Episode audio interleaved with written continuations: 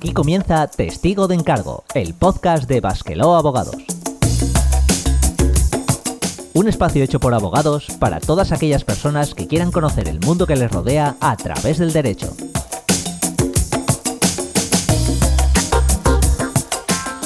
Saludos a nuestra audiencia, os damos la bienvenida a otro nuevo episodio de nuestro podcast jurídico. Hoy nos dedicaremos a hablar de la incapacidad laboral, popularmente llamada invalidez, tal y como está regulada en nuestra ley de seguridad social. Trataremos de aproximarnos a esta figura contando cómo funciona, qué tipos de incapacidad hay, qué requisitos hay que cumplir y qué procesos hay que pasar para obtenerla. Y para ayudarnos en todo esto, pues hoy contamos con un invitado especial, Iker Iñarritu, letrado de la seguridad social. Muy buenas, Iker. Muy buenas, Borja.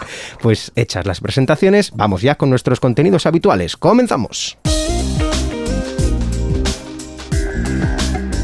Este podcast está producido por Basqueló Abogados en colaboración con la Asociación Eusconet y se distribuye bajo una licencia Creative Commons Atribución No Comercial 4.0 Internacional. Se permite copiar, distribuir y hacer obras derivadas sin un propósito comercial, siempre que se cite al autor. Ninguno de los contenidos de este programa debe ser tomado como una consulta o asesoramiento legal vinculante, ni como un servicio prestado. Toda la información sobre nuestras condiciones legales se encuentra disponible en nuestra página web www.basquelo.com.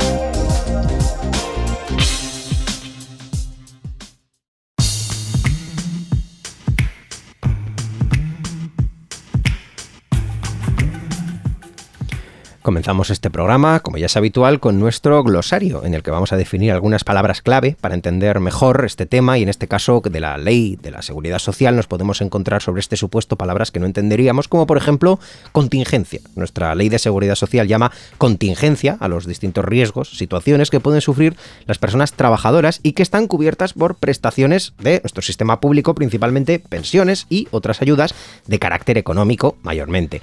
A modo de ejemplo, podemos citar la contingencia de jubilación, la de muerte o la de sufrir una lesión que nos incapacite para trabajar, que es precisamente de lo que vamos a hablar hoy. En segundo lugar, tenemos otra palabra que es la base reguladora. Cuando hablamos de base reguladora nos referimos a la cantidad económica que se utiliza como referencia para calcular las prestaciones que cada trabajador tiene derecho a percibir de la seguridad social. Como es lógico, esa base será más grande cuanto más dinero estemos cotizando o hayamos cotizado en el espacio de tiempo que nos indica la ley. Así, pues cada contingencia tiene una prestación asignada y una forma de calcularla de acuerdo con lo que indique nuestra base reguladora. Y por último, la tercera definición que tenemos es incapacidad temporal, lo que popularmente se conoce como baja laboral. Una incapacidad temporal es simplemente una situación en la que no estamos capacitados para trabajar debido a nuestro estado de salud de manera temporal. Suele deberse a que tenemos alguna enfermedad o algún impedimento físico o lesión que nos obliga a descansar durante un tiempo. Cuando ese tiempo haya pasado, nos darán el alta y volveremos a trabajar pero si agotamos el tiempo máximo de esta baja sin conseguir el alta, o si de primeras nuestro equipo médico determina que no nos vamos a poder curar, será necesario hacer el trámite de incapacidad permanente. Y precisamente de esto, de estos trámites, de este proceso, de esta situación, es con lo que nos vamos a meter ya con nuestro invitado Iker Iñarritu en nuestra próxima sección. Si te gusta nuestro programa, suscríbete y recibe puntualmente nuestros nuevos episodios en Spotify, Evox, Apple Podcast, YouTube o Google Podcast.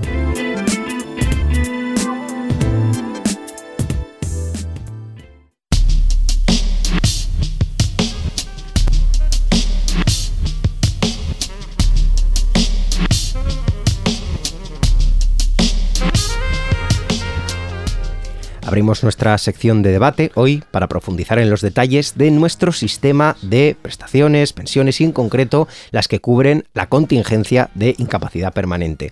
Lo primero, antes de empezar, hay que hacer es distinguir este proceso de otros que son similares y que a menudo se suelen confundir. Hablamos de las solicitudes de discapacidad o de incapacitación civil, que son cosas distintas, que el reconocimiento de una no lleva automáticamente al reconocimiento de las otras, cada una tiene su camino, sus requisitos y sus consecuencias por aclarar, las solicitudes de discapacidad y o dependencia se tramitan ante servicios sociales, ante nuestro ayuntamiento, posteriormente diputación, para obtener cosas pues, como una residencia, una ayuda para cuidadores familiares o una tarjeta de aparcamiento para minusválidos, entre otras. Por su parte, incapacitación civil se declara por un juzgado y supone que a una persona pues, se le deje de considerar capaz para hacer por sí misma algunos contratos, negocios jurídicos, nombrando pues, un tutor o un curador que le asista. Por tanto, lo que estamos viendo aquí hoy se centra exclusivamente en el ámbito laboral. Y una vez situados, vamos con nuestra primera pregunta. Cuéntanos, Siker, ¿qué es la incapacidad permanente? Efectivamente, Borja, como has mencionado anteriormente, es la Ley General de la Seguridad Social la norma fundamental en esta materia y la que va a definir qué se debe entender por incapacidad permanente. Así, si atendemos al artículo 193 y siguientes de la norma, vemos que la incapacidad permanente va a ser aquella prestación que va a ser de carácter contributivo, que es el objeto de estudio en estos artículos y por la cual el trabajador, después de haber estado sometido al tratamiento prescrito, presenta reducciones anatómicas o funcionales graves, susceptibles de terminación objetiva y previsiblemente definitivas que disminuyan o anulen su capacidad laboral. Esta va a ser la definición que otorga la norma y va a ser la que en definitiva va a dar las características o requisitos necesarios para que un trabajador pueda ser perceptor de la prestación de incapacidad permanente. Ahora bien, una vez dicho esto, ya se ha mencionado distintos eh, elementos claves de esta definición. En primer término, que debe tratarse eh, o debe tener una calificación de grave. En segundo lugar, debe de ser susceptible de determinación objetiva a los cuales, o requisito que veremos posteriormente, y que sobre, sobre todo va a ser relevante en el ámbito judicial, qué tipo de pruebas médicas van a apoyar el requisito de que se configure como grave y que esa patología vaya a ser de alguna forma manifestada de carácter objetivo.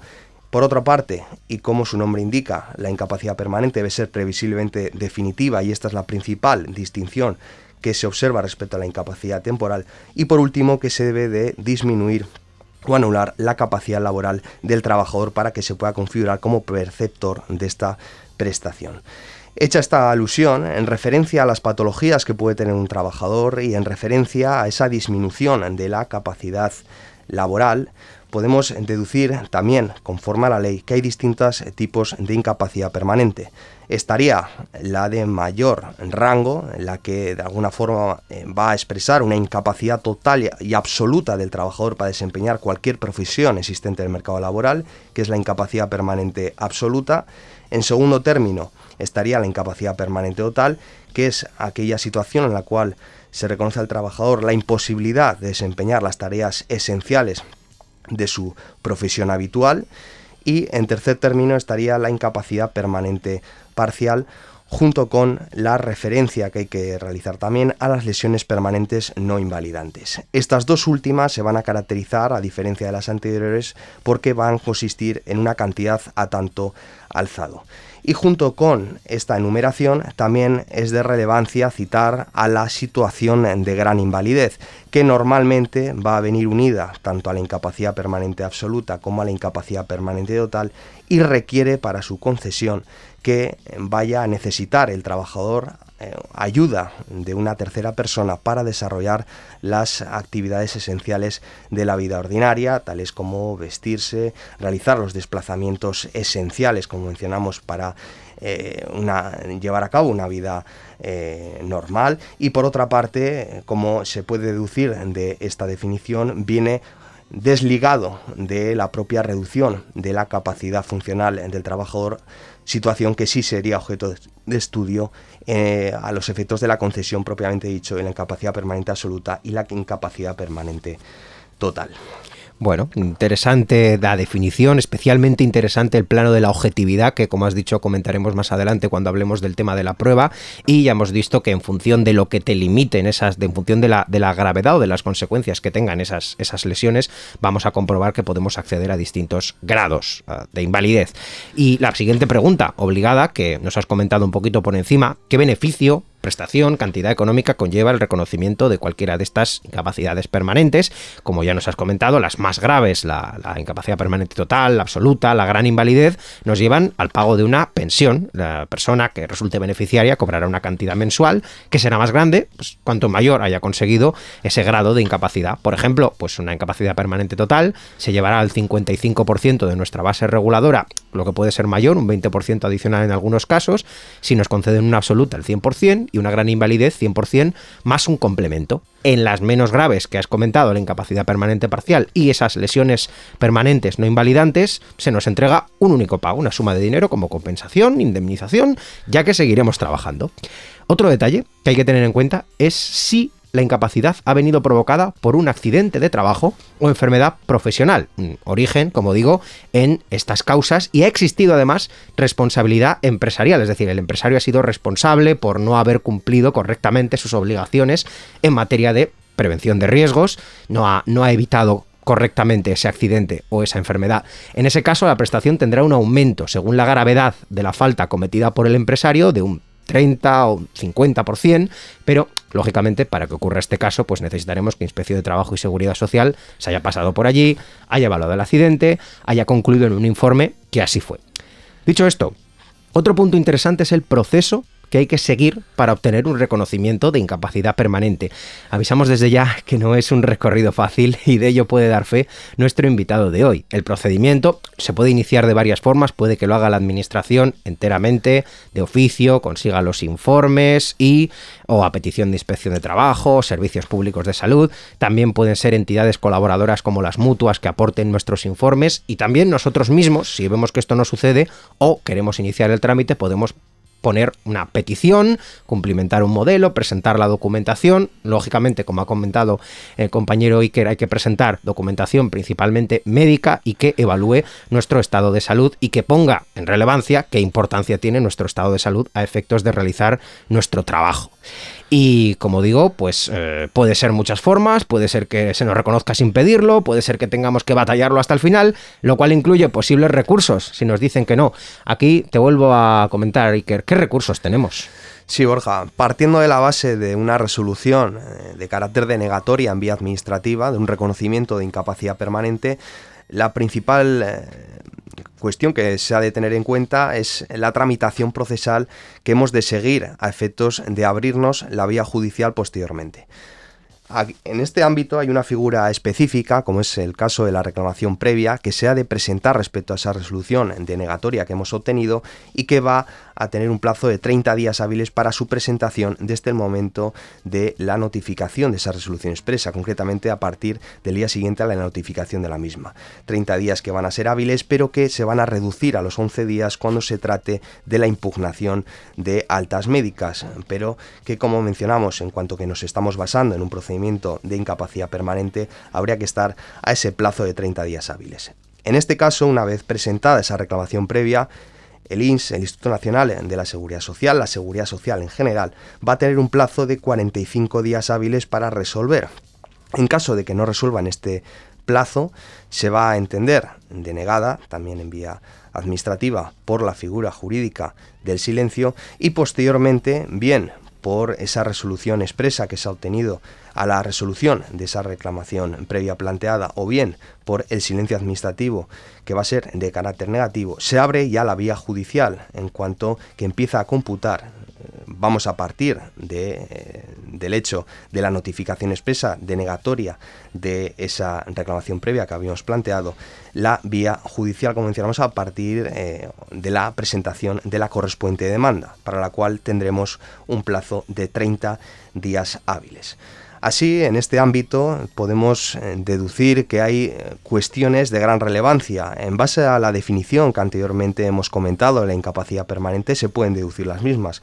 Como tú bien has comentado antes, Borja, es la prueba el elemento fundamental de los procesos sociales, de los procesos de seguridad social, y es que efectivamente tenemos un informe médico que ha sido emitido por parte de la Seguridad Social, concretamente por parte del equipo de valoración de incapacidades, que se traduce con el nombre de Informe Médico de Síntesis de Incapacidad Permanente, en el cual se va a hacer constar tanto la historia clínica, un resumen clínico y médico de la persona que ha reclamado esa incapacidad permanente, se van a manifestar también en el mismo las limitaciones orgánicas y funcionales que en base al diagnóstico que también consta en el mismo tiene esta persona. Y por último una serie de conclusiones en las cuales se va a deducir esas reducciones en cuanto a la capacidad funcional que en definitiva van a justificar eh, este informe médico de de incapacidad permanente la resolución posterior denegatoria que hemos obtenido. También hay que recordar, sí. Por centrar entonces el, debate, tenemos, eh, no nos ha dado la razón la Administración, tenemos un informe médico elaborado por la propia Administración, por una, esta unidad de evaluación que has comentado, y nuestro objetivo, si queremos ganar ese juicio, es atacar ese informe. ¿Necesitamos otro informe? Exactamente, Borja. Eh, tenemos que fundamentar eh, ese ataque al informe médico de síntesis de incapacidad permanente, esa refutación, en base a historia clínica, en base a documentación médica y clínica que vengan, como mencionamos, a refutar las conclusiones a las cuales ha llegado eh, la seguridad social. Lo más utilizado en el ámbito judicial y van a ser los informes médico-periciales.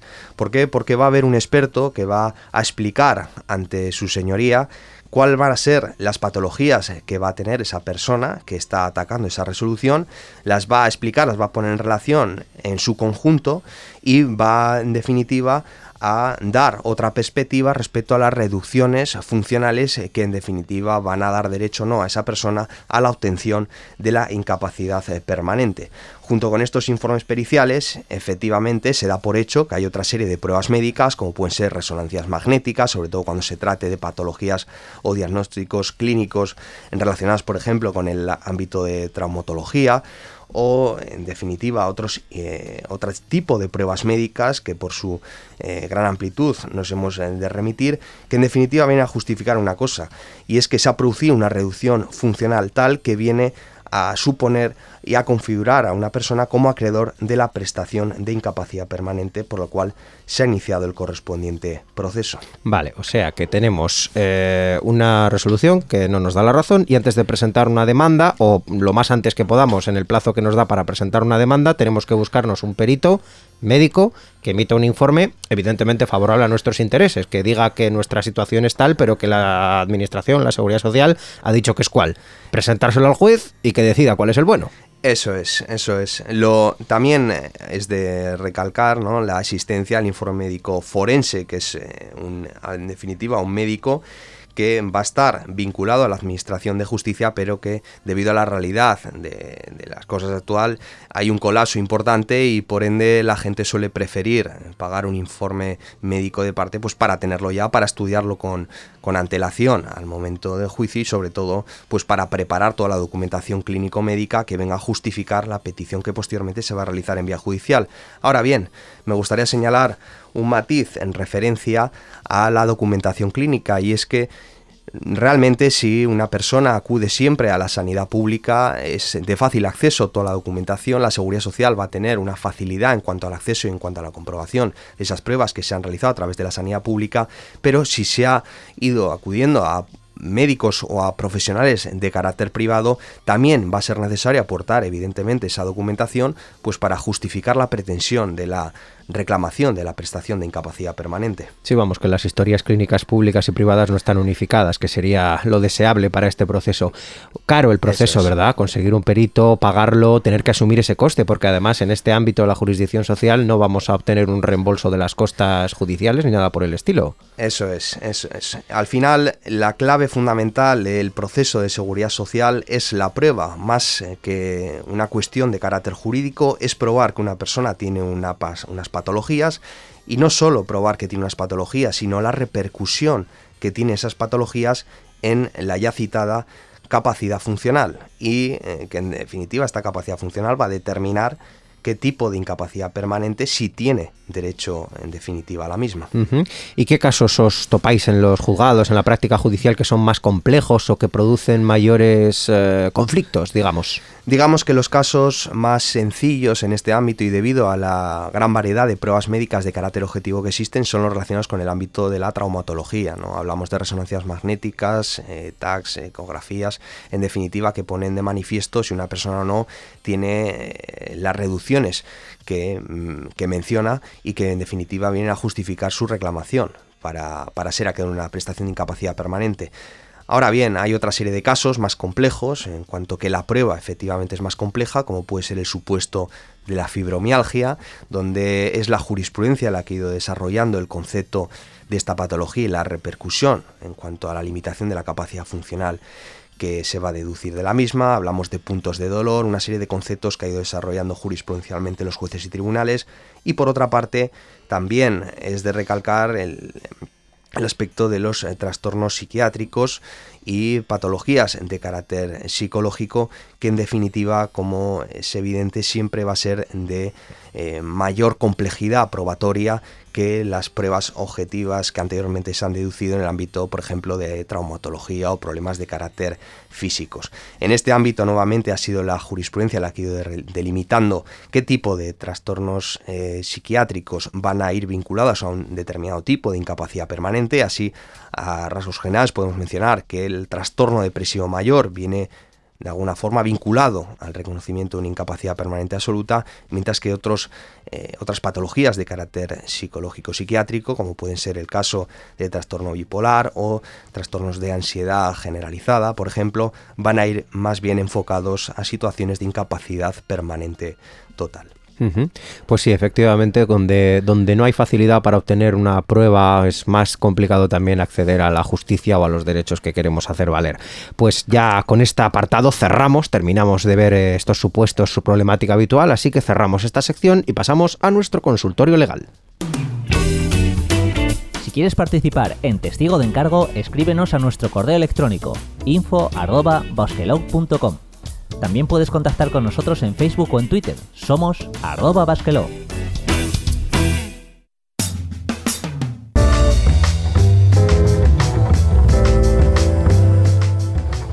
Continuamos aquí en Testigo de Encargo, nuestro podcast jurídico, y llegamos al consultorio legal al momento de responder esas preguntas, esas dudas de nuestros oyentes y clientes, que en este caso te las paso a ti, Iker, como especialista en la materia. Te voy leyendo, vamos allá. Llevo seis meses de baja en el trabajo por una lesión de espalda que no mejora. ¿Puedo pedir la incapacidad permanente? La respuesta sería sí, otra cosa sería la concesión de la misma. Como se ha mencionado anteriormente, la incapacidad permanente viene vinculado a un tratamiento prescrito y una vez que se ha aplicado ese tratamiento eh, se debe de estudiar si se ha producido esa reducción de la capacidad funcional para ser acreedor de esa prestación.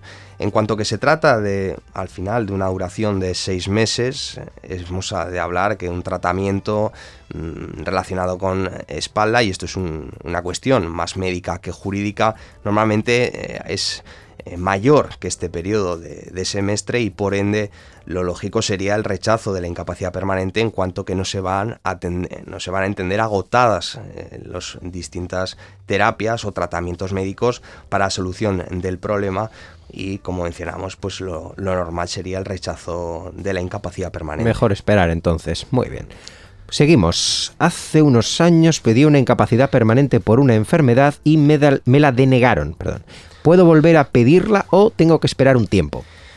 Bueno, en primer término tendremos que señalar que el hecho de que no haya aparecido una nueva enfermedad tampoco es obstáculo para que puedas pedir la incapacidad permanente. Ahora bien, si las consecuencias, si en definitiva las repercusiones de esa enfermedad no han variado y no ha habido una alteración sustancial de las mismas, permaneciendo todo igual, efectivamente la resolución va a apoyarse en el anterior estudio efectuado por parte del equipo de evaluación de incapacidades para rechazar de nuevo una incapacidad permanente. Por tanto, en este ámbito mm, va a ser necesario probar que se ha producido una agravación de la clínica, una agravación de, esas, de, la, de la patología que existía con anterioridad y que por ende se ha producido una disminución añadida de la capacidad laboral para que pueda tener fundamento esa solicitud de incapacidad permanente. Sí, ya veo, la clave no es esperar un tiempo, la clave es tener un nuevo informe, más bien, más bien ¿no? O más unas causas que acrediten un nuevo informe. Eso es, una agravación de las patologías o bien la aparición de otra enfermedad que en concurrencia con la anterior pues ponga de manifiesto una agravación de la situación eh, clínica que tiene el demandante. Está claro. Vale, vamos con la tercera pregunta. Tengo reconocido una minusvalía del 35%. ¿Me da eso derecho a pedir la invalidez laboral? Vale, en este ámbito, como has hecho una puntualización al inicio, se ha de diferenciar dos conceptos que al final están vinculados en el orden popular, pero que son bien distintos. Por un lado estaría el supuesto de la incapacidad permanente propiamente dicha y por otro el de la discapacidad. Hemos de señalar que en el ámbito de la discapacidad se van a estudiar una serie de factores, eh, principalmente de índole social, en cuanto a los obstáculos o problemas que puede tener una persona para eh, desarrollar una vida ordinaria en el ámbito eh, social. Y por otra parte si tendemos al concepto de incapacidad permanente lo que se va a estudiar es de nuevo esa repercusión funcional esa vinculación que existe entre una profesión y el ejercicio de la misma con una serie de patologías y repercusiones que tienen las mismas en el desempeño de esa profesión habitual, cuestión que no es objeto de estudio por parte de la discapacidad. Ahora bien, ello no, no es obstáculo tampoco para aportar esta documentación en el proceso de solicitud de incapacidad permanente como prueba añadida o como, digamos, apoyo del conjunto de patologías que tiene una determinada persona y que en definitiva, como os mencioné anteriormente, es una cuestión probatoria añadida a la propia historia clínica o documentación médico-clínica que tiene el demandante de una prestación de incapacidad permanente. Pues está claro, no como hemos dicho antes, ni es automático ni mucho menos correlativo. Pues aquí terminamos esta sección. Recordad que si queréis nos podéis hacer llegar vuestras dudas y preguntas usando nuestro email, nuestro formulario web o escribiendo a nuestras redes sociales.